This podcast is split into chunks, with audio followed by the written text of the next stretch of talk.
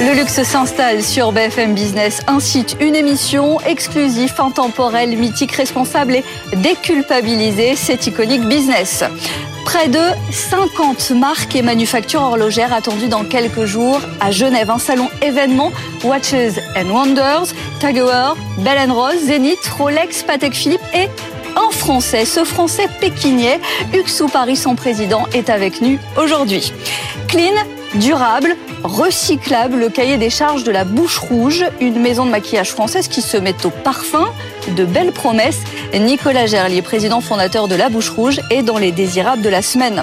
Sans oublier l'iconique capsule Tendance et Phénomènes, Balmain ouvre par exemple un spa à l'Intercontinental à Paris et reportage dans le lab de Pinel et Pinel, nouvelle adresse du maltier maroquinier. C'est Iconic Business. Bienvenue. Et avec nous aujourd'hui, Uxou Paris, président de Pékinier. Bonjour. Bonjour. On est dans la haute horlogerie française en terre suisse, parce que c'est ce qui va se passer justement à l'occasion de ce salon Watches and Wonders dans quelques jours à Genève. Est-ce qu'à ce moment-là, Pékinet est assez crédible, connu et luxueux pour rivaliser Écoutez, déjà le simple fait que nous ayons, été cooptés pour euh, participer à ce salon, je pense, en est, euh, déjà une démonstration. Euh, Pékinier est effectivement la seule manufacture française de haute horlogerie. C'est une, une marque qui a aujourd'hui 50 ans et qui jouit d'une très forte réputation, en tout cas en France et dans quelques pays. Et aller à Watches and Wonders, c'est pour nous effectivement l'opportunité d'exposer Pékinier au monde entier et euh, je pense que euh, le monde euh, va aimer Pékinier. Il faut, il faut donc être coopté pour aller s'installer dans ce marché ultra dynamique et très haut de gamme que ce rendez-vous? Oui, tout à fait. En fait, c'est un, c'est un salon qui, à la base, a été créé par les, les grands groupes. Mhm. Et depuis trois ans, je crois, maintenant, ils ont invité quelques petites marques, en tout cas des marques indépendantes, euh, qui euh, sont euh, d'un niveau de haute horlogerie suffisant pour rivaliser avec ces grandes marques. Pékinet, 1973, on fête les 50 ans cette année. Pour vous, l'histoire, c'est en 2021, c'est ça? Avec un fond, justement, et une renaissance, ou alors juste une nouvelle page pour cette maison du bassin jurassien? Alors en fait, l'histoire de Pékinier, c'est effectivement une histoire qui s'écrit depuis 50 ans avec euh, trois grandes phases. Euh, une première phase euh, qui était la création par Émile, Émile Péquinier, qui était essentiellement un homme de style, qui aimait beaucoup les belles choses, les, qui faisait des montres pour le poignet des femmes, très féminines. ensuite, il y a eu Didier Lebengood qui a repris l'entreprise en 2004 et qui a amené justement Pékinier à devenir une manufacture en créant notamment le, le calibre royal, qui est un, petit bijou de, de, de, de haute horlogerie. Et ensuite, euh, après quelques difficultés, cette entreprise a été reprise par ses cadres. Et, nous sommes venus, nous et nous, oui, donc euh, mon fonds, euh, mon family office, est venu pour épauler cette reprise par, par les cadres. Nous avons pris la majorité de, de, de l'entreprise, mais nous sommes là pour poursuivre l'aventure et pour l'aider à accélérer dans la même direction, qui est une direction, je dirais, d'authenticité, euh, et de responsabilité en marge de la haute horlogerie. On était dans une continuité et la manière aussi de préserver un savoir-faire, parce qu'on parle de seule manufacture française, ça veut dire qu'on a des mouvements, ce qu'on appelle des mouvements maison. Ils ne sont pas importés, justement, ce qui est souvent le propre, justement, des maisons suisses. Alors c'est le propre des maisons suisses qui, qui fabriquent des mouvements mhm. en Suisse, c'est le propre de, des autres marques françaises qui, euh, pour la plupart, achètent leurs mouvements en Suisse, voire euh, euh, au Japon ou même en Chine. Effectivement, Pékinier est la seule entreprise française, la seule manufacture qui, à la fois, sait concevoir des mouvements et sait les fabriquer. Et donc, nous avons aujourd'hui trois mouvements différents qui sont le, le, premier calibre royal, le calibre royal manuel et le calibre initial qui, qui a été lancé il y a maintenant à peu près deux ans. Qu'est-ce qu'ils ont de si particulier, ces mouvements? Il a fallu justement qu'il y ait des brevets pour euh, asseoir cette euh, authenticité et cette supériorité, si je peux me permettre de parler ainsi, sur le savoir-faire? Alors effectivement, ça, c'est le fruit de, beaucoup euh, de jours et d'années même d'études. Euh, les, le, le, le, calibre le plus le plus abouti, qui est le, le, calibre royal, est un calibre à complications, avec des complications mhm. qui sont embarquées dans la conception de base du euh, euh du calibre, euh, qui en plus a, a une le, des, des de temps de marche qui est important, hein, puisqu'on est à 88 heures de réserve de marche. Euh, plus euh, des phases de lune, plus la, la, grande date sautante, etc. Enfin, vraiment, c'est un calibre complètement abouti qui peut tout à fait rivaliser avec euh, des calibres de haute horlogerie suisse ou allemand, puisqu'il y a aussi des très très belles choses qui sont faites en Allemagne aujourd'hui. la haute horlogerie n'est pas réservée à la Suisse. Mais si vous êtes la seule manufacture, ça veut dire que c'est un savoir-faire qui s'était perdu en France, où on avait laissé la place justement à des pays qui ont cette habitude et qui ont ce savoir-faire? Alors, le, le paradoxe, c'est que le savoir-faire est très français, puisqu'aujourd'hui, une grande partie des, des, des mouvements fabriqués en mhm. Suisse ne sont pas des Français. Euh, nous avons une école à Morteau qui est très réputée. Il y a des, des, euh, des, universités, il y a des centres de recherche à Besançon. Euh, et donc, on a vraiment une formation exceptionnelle en France. et donc, nos horlogers fabriquent des montres suisses, sauf dans le cas de Pékinier, où nous avons réussi effectivement à, à attirer des talents. Euh, parce que justement bah, l'aventure est, est, est, assez exceptionnelle et donc nous pouvons avoir euh, des, euh, des, talents horlogers qui restent chez nous pour fabriquer nos montres. Une entreprise, patrimoine vivant, 50 ans d'histoire. Quelle histoire justement à raconter désormais face à des griffes incontournables que vous allez côtoyer, des Chanel, des Hermès et autres, outre les maisons suisses? Quelle histoire on raconte et comment on l'a fait évoluer justement depuis 2021 de votre côté? Comment on l'a fait évoluer cette histoire? Alors on l'a fait évoluer déjà en, en, en, essayant de bien retrouver nos racines. L'authenticité. Euh, on, on, a vraiment une marque qui, qui, a des racines, qui a été, euh, euh comme je vous l'ai dit, qui a eu des phases mmh. dans son histoire. Qui est, et ces racines, c'est le style, c'est euh, la technologie, c'est l'authenticité, c'est l'ancrage euh, local. c'est aussi en fait une marque qui s'adresse à des gens qui veulent faire un petit pas de côté, puisque porter une pékinier, ben euh, je veux dire, on n'est on on pas obligé d'attendre 50 ans pour avoir sa pékinier. Euh, et quand je porte une pékinier, eh bien je, je, je, me fais, euh, je me démarque puisque c'est une marque euh, de niche aujourd'hui. Mhm. Je me démarque sans me faire remarquer. Je suis quelqu'un qui aime porter des belles choses, qui est sensible à la fois à la technique et à l'esthétique. Voilà, c'est ça notre notre public. Ce sont des gens qui sont euh, libres, qui sont euh, indépendants et qui n'ont pas envie de, de, subir quelque part euh, les dictates des, des, des, des marques. Avec un segment peut-être qui est un peu plus accessible en termes de tarifs? Alors on a effectivement euh, des, des, montres qui, euh, qui varient à peu près entre 1000 euros et, et euh, 11 000 euros aujourd'hui. alors sur les, les, montres, on va dire plutôt d'entrée de gamme, oui. pour le coup, on achète des mouvements suisses, les, on, fait des montres entrée de gamme avec des mouvements suisses, et toutes nos montres haut de gamme sont faites avec nos, euh, nos propres mouvements manufacture. Euh, peut-être euh, un mouvement de spéculation à venir sur les montres pékinais et l'histoire qu'elles racontent. Le marché des montres de luxe connaît ces dernières années une nouvelle dynamique aussi avec la seconde main. Il y a une véritable accélération des ventes avec des prix multipliés par deux, voire par trois, Nathan Cocampo. Oui, un marché estimé à plus de 20 milliards de dollars. Aujourd'hui, il représente environ un tiers du marché global des montres de luxe. Mais demain, en 2030, ce sera même 35 milliards de dollars, portés notamment par la pénurie hein, de certains modèles. Le Covid a fortement ralenti la production. Alors, l'horlogerie de seconde main devient donc une valeur refuge, au même titre que les œuvres d'art. Et les prix s'envolent. Certaines Rolex Daytona ont vu leur prix doubler en 5 ans sur des sites de revente, passant de 15 000 à parfois plus de 30 000 euros chez Collector Square. Bon, un segment qui s'organise, on le voit avec Collector Square notamment, des sites spécialisés et des grandes maisons justement aussi qui se mobilisent. Oui, on trouve de tout, de la seconde main en ligne, hein, comme sur les sites spécialisés Chrono 24, mais aussi en boutique. Collector Square a par exemple investi le bon marché à Paris, un marché soutenu aussi par les ventes aux enchères records. La confiance des investisseurs est ainsi consolidée. Les grandes ventes aux enchères de montres chez Sotheby's, Christie's, et, etc. ont dépassé les 700 millions d'euros l'année dernière, plus 11% par rapport à 2021 et même plus 80% par rapport à l'avant-pandémie selon le rapport annuel The Mercury Project. Enfin, Rolex, Cartier, Zenith se positionnent aussi. Toutes ces grandes maisons ont lancé leur plateforme de seconde main. Merci Nathan. En effet, un marché extrêmement dynamique. Pékinier, c'est une maison rentable à l'heure actuelle? Oui, effectivement. Enfin, quand nous avons, euh, nous sommes rentrés donc chez, chez euh, au, au, capital de Pékinier euh, la première année, la, la, la, maison a fait 50% de croissance euh, est tout à fait rentable. là, nous allons passer par une phase de surinvestissement mhm. et donc on va effectivement affecter un tout petit peu la rentabilité, mais ça va être uniquement euh, temporaire, le temps de, de donner une nouvelle impulsion à Pékinier. De lancer la dynamique, ça passe aussi par une nouvelle identité. Le logo, la typologie manuscrite aussi, on trouve un nouveau style et des modèles qu'on attend euh, pour ce salon. C'est ça, sur, sur euh, euh, and Wonders, nous allons euh, euh, dévoiler une, une nouvelle, une nouvelle montre qui s'appelle la Concorde, que vous avez que vous avez passé en, en vue tout à l'heure.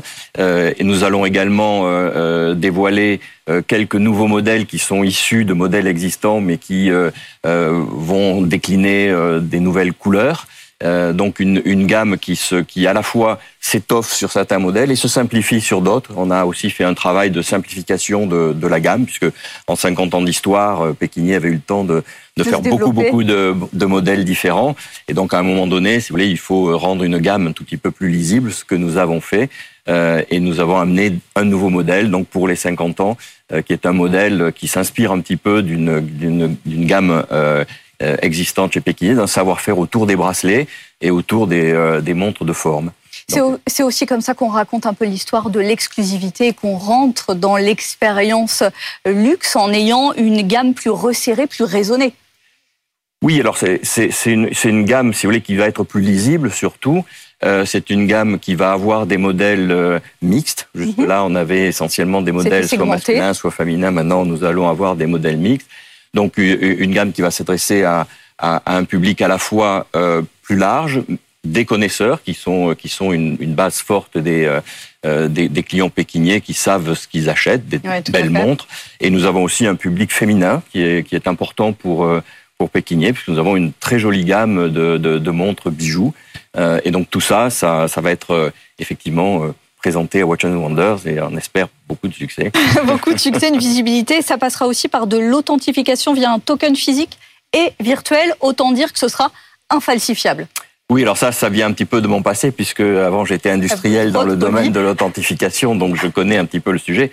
Donc effectivement, euh, qui manque aujourd'hui dans l'authentification des, mhm. euh, des, des, montres, c'est le lien entre la montre et le certificat d'authenticité. Oui, il, y a, il y a eu plein de gens qui ont lancé des certificats d'authenticité, mhm. soit physiques, soit virtuels, dans la blockchain, etc. Euh, mais le problème, c'est que si vous ne basez ça que sur le numéro de la montre, eh bien, euh, si je vous donne deux montres avec les deux mêmes numéros, vous ne savez pas laquelle est authentique. Donc nous, ce que nous avons amené avec une société dans laquelle je suis également actionnaire qui s'appelle euh, Advanced Track and Trace, nous avons amené un fingerprint qui est gravé sur la montre et qui est, lui, totalement infalsifiable. Et donc nous avons à la fois un fingerprint sur la montre, le fingerprint sur le token physique, sur la carte euh, d'identité physique de la montre et euh, sur euh, la carte d'identité virtuelle. Et donc nous allons, à partir de, de cette base-là, euh, développer un, un, un véritable système de traçabilité et ensuite un, un, système qui permettra de revendre les montres, de, de les passer de, de, propriétaire en propriétaire, de façon sécurisée, et donc de participer nous aussi, mais de façon tout à fait euh, sécurisée. Mmh. au marché de la, de seconde, la seconde, main dont vous avez parlé tout à l'heure et, et, sur lequel Pékiné est déjà, euh, déjà tout à fait présent. présent. Toujours de la technicité outre l'esthétisme. Le savoir-faire français, il y a aussi à découvrir du côté de Pinel et Pinel. Le maltier maroquinier a une nouvelle adresse. Reportage à découvrir d'Eva Jaco. Aujourd'hui, je vous emmène dans le tout nouveau lab créatif de Pinel et Pinel. On va voir ça. Alors cette boutique est sur euh, deux niveaux et on retrouve au rez-de-chaussée euh, des mâles, une déclinaison de minimal. Euh, Fred Pinel, est-ce que vous pouvez m'en parler? Oui, bien sûr. Donc ces minimal, c'est la dernière collaboration qu'on a fait avec Joris Guélini. Donc on a retravaillé les mâles d'une façon un peu street. On a fait entre autres une collaboration avec Cyril Congo pour Berbrick, euh, Omen Guyenne, et puis aussi on a fait euh, une collaboration avec un street artist qui s'appelle Colors. Et vous avez la possibilité de faire du sur-mesure, il me semble? Oui, bien sûr, au premier étage, mais venez, je vais vous montrer. Alors c'est ici, euh, Fred Pinel, qu'on peut euh, personnaliser ces accessoires Oui, effectivement, ici on personnalise euh, pour 30 à 40% de nos clients. Et donc on fait des initiales, bi ou tricolore. Et puis aussi, bien évidemment, il y en a qui demandent des dessins. Et régulièrement, on les fait faire par les street artistes. Et puis vos créations sont fabriquées à Paris, dans le 20e arrondissement, dans votre factory. C'est quoi la plus grosse commande, euh, la plus folle que vous ayez dû réaliser? On a réalisé une commande pour euh, Michael Jordan à la demande de Nike. Et donc, euh, bon, c'était une, énorme malle, parce qu'elle faisait 1m98, la taille de Michael. Et en plus de ça, le plus compliqué, c'est qu'il a fallu qu'on trouve l'ensemble de, de ces chaussures qu'on a été achetées dans le monde entier. Vous faites également du mobilier. Quel est le point commun entre un meuble et vos malles bah, Le point commun, c'est le cuir. Donc, en fait, l'ensemble de nos malles sont pas tous recouverts de cuir mais euh, beaucoup. Et donc on a des déclinaisons aussi bien euh, de canapé que de cheval d'arçon, que euh, de table et on, les gaine de, cuir. Merci beaucoup Fred Pinel. Et puis cet été, vous retrouverez ici deux nouvelles collaborations, une avec le restaurant Gigi et une avec l'hôtel Bibelos. Iconic Business, le luxe by BFM Business. Merci Eva Jaco. Et chaque semaine dans Iconic Business, les iconiques de l'invité. C'est en somme ce que le luxe est pour Hugues Soupari et vous avez euh, bien voulu vous prêter au jeu avec notamment une adresse, euh, une adresse aux Maldives, un hôtel particulièrement. Oui, le Coco Island. Ça fait rêver. c'est un, hôtel magique euh, où on mange en plus très bien. on peut nager avec les avec les poissons, juste avec un masque et un tuba. C'est très tranquille. C'est voilà, c'est on prend son temps et pour quelqu'un qui aime les montres, prendre son temps, euh, ça fait partie de la vie.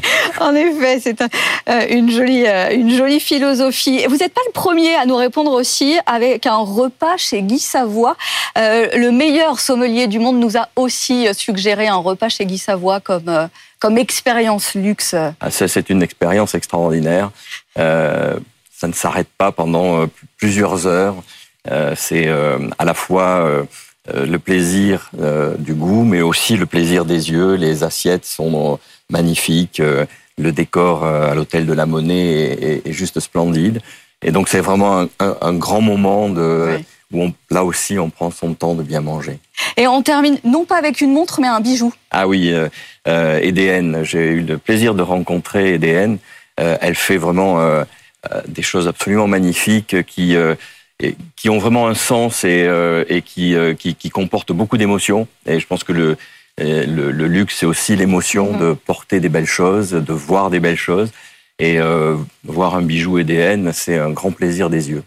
Merci Hugues Soupari. Donc objectif Watches and Wonders à Genève, se montrer pour Pékinier. Merci d'avoir été dans l'Iconic Business. Dans un instant, la bouche rouge de la haute beauté cette fois, mais tout de suite l'Iconic Capsule. Et l'iconique capsule, et c'est Balmain qui ouvre un spa à l'Intercontinental Paris-le-Grand. C'est à découvrir. Nous sommes à l'hôtel intercontinental Paris-le-Grand qui accueille son nouveau spa, le seul Balmain Air Couture au monde, et on va le découvrir. Ligne épurée, murs blancs ou encore moulure, on est ici comme dans un appartement parisien.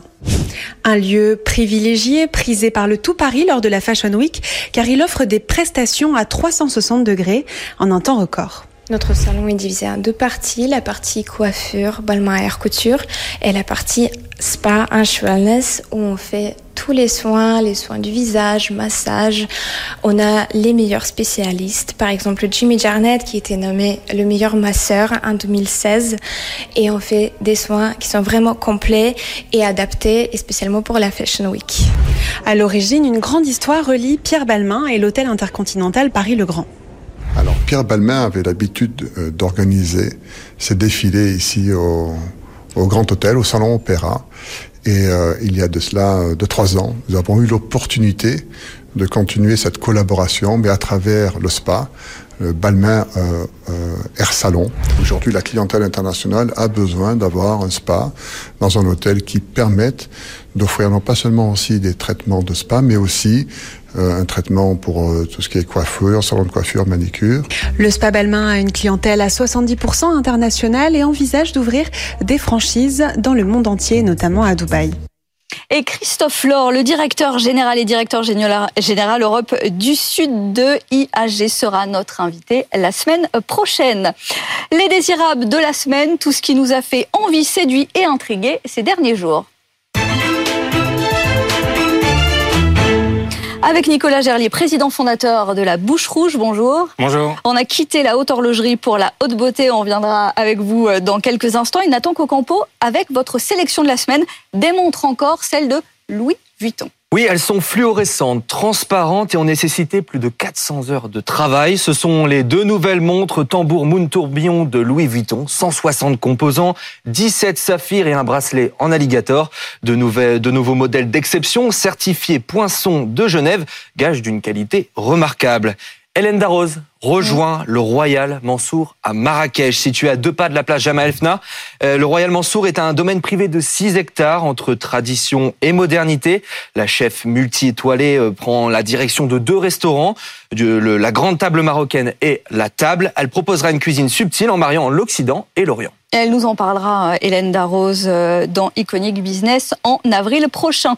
Un yacht invisible, Pegasus, rien que ça. Oui, là on se croit tout droit sorti d'un opus de James Bond. Le yacht Pegasus désigné, par Joseph Forakis est un yacht invisible. Ses ailes en verre permettent au bateau de se confondre avec l'eau de mer et le ciel pour disparaître et passer inaperçu invisible aussi dans son impact environnemental selon son designer. Selon son designer. Selon son designer, ce navire de plus de 80 mètres utilise des panneaux solaires pour convertir l'eau de mer en hydrogène.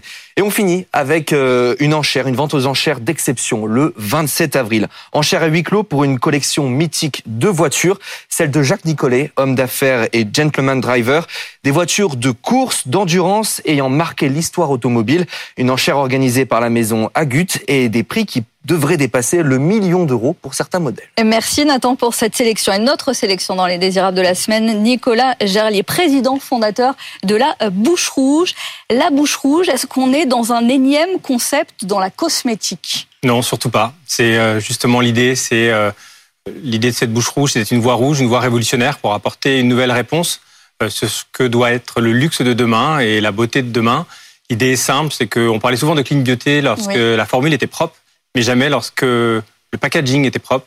Nous, l'idée est simple, c'est de remplacer le plastique, qui est aujourd'hui euh, très important dans la beauté. Mhm. L'industrie de la beauté, c'est la troisième industrie la plus polluante en termes de plastique. Nous, on a décidé de remplacer le plastique par l'artisanat d'art, de faire des beaux objets, des objets qui se rechargent avec des sérums et surtout des recharges 100% upcyclés et recyclables. Ça date de quand? 2017, le début de l'aventure? Oui, ça a commencé il y a 5 ans. Ça a commencé pour moi il y a 7 ans parce qu'on a euh, souhaité faire euh, cette maison avec euh, une démarche forte sur la formule. Et on a créé notre propre laboratoire deux ans avant. Ça a été deux ans de recherche avant de pouvoir commencer le projet. Et on a commencé à notre échelle avec d'abord un rouge à lèvres, un rouge à lèvres exceptionnel, le sérum rouge, qui, grâce à son succès, nous a porté, nous a permis de lancer le premier mascara en verre, la première ligne de maquillage au monde sans plastique.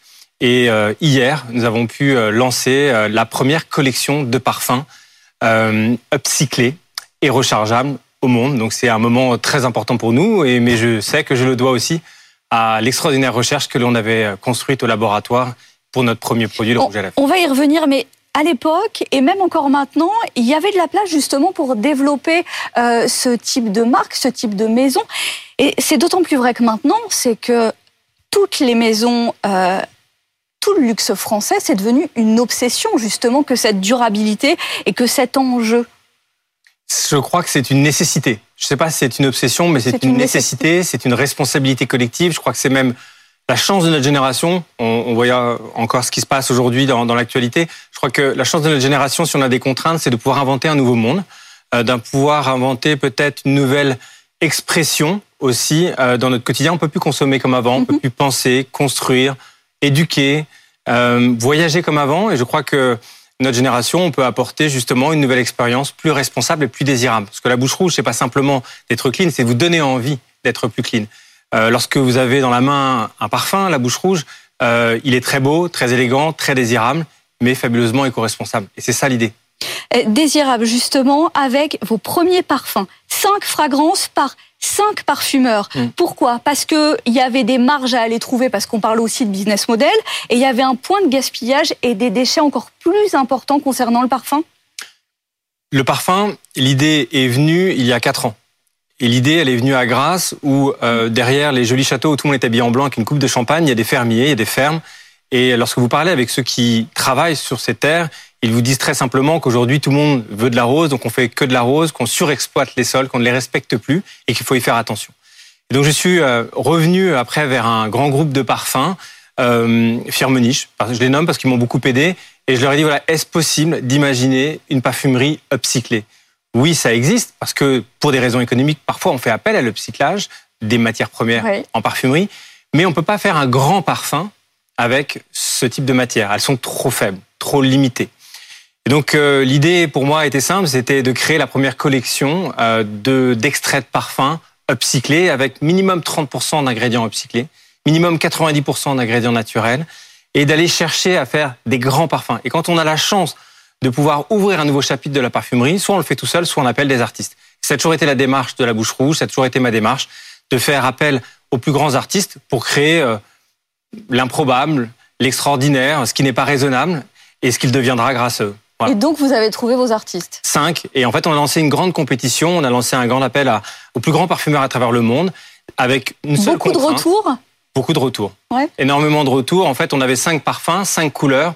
Aucune contrainte de prix, aucune contrainte de marketing, simplement d'aller créer ce premier chef-d'œuvre upcyclé au monde. Et croyez-moi, lorsqu'on donne à ces artistes une nouvelle, euh, une nouvelle palette d'ingrédients, un nouveau chapitre à explorer, ils sont nombreux. Et ça a été même difficile d'en retenir. Que de, ça. de, choisir, donc on imagine qu'il pourrait y avoir, euh, d'autres collections, évidemment, avec des flacons rechargeables, c'est la clé. Pour moi, euh, on parle beaucoup de recharge aujourd'hui, on l'a remis au goût du jour il y a cinq ans avec le rouge à lèvres. La recharge, c'est pas une fin en soi. Moi, ça me choque quand je vois des grandes affiches avec marqué rechargeable. La recharge, c'est pas une fin. Pourquoi? Parce que si on fait des recharges comme des deuxièmes packaging, ça ne sert à rien. Mhm. L'idée de la recharge, pour moi, c'est de faire un impact minimum. C'est-à-dire, on a un bel objet. Et ce bel objet vous donne envie de revenir. Je dis souvent, la bouche rouge, on ne peut pas le jeter, on peut l'oublier. Nous et, notre équipe, on a le devoir de vous rappeler euh, l'importance de ce joli objet de sac que vous avez avec notre rouge à lèvres et demain de, de parfum. Pour moi, c'est très important que cet objet vous donne envie de recharger. Ça, c'est la première chose. Et c'est pour ça qu'il est fait à la main. C'est pour ça qu'il est fait dans l'excellence artisanale, artisanale française. Parce que c'est euh, pour moi la clé de la fidélité d'un bel objet. Mais cette recharge, elle doit être 100% upcyclée, 100% rechargeable. Si cette recharge, elle est un deuxième packaging en plastique ou un deuxième packaging qui vient en plus, ce n'est pas possible. Et puis j'ajoute aussi, elle doit être pratique dans l'utilisation, elle doit être désirable. Et je crois que c'est le challenge et le défi qu'on a réussi à relever avec, euh, avec le parfum. Bon, alors, des flacons rechargeables, les 100 ml, 195 euros pour donner un ordre d'idée. Recharge, on a lu autour de 95 Exactement. euros avec ce packaging, avec le cuir qui est aussi votre marque de fabrique. On achète donc le message à présent plutôt que la marque ou la licence aussi en termes de parfum. Merci beaucoup, Nicolas Gerlier, président et fondateur de la Bouche Rouge. Et je dirais que si on a toujours acheté les messages, et malheureusement peut-être un peu trop, je crois qu'aujourd'hui, il faut acheter les valeurs qu'il y a derrière un message et l'authenticité. C'est ce qu'on propose avec la bouche rouge. Joli mot de la fin. Iconic Business, le luxe par BFM Business, exclusif, intemporel, mythique, responsable et déculpabilisé toutes les semaines sur BFM Business et dès à présent sur le site et les réseaux sociaux. Iconic Business, le luxe by BFM Business.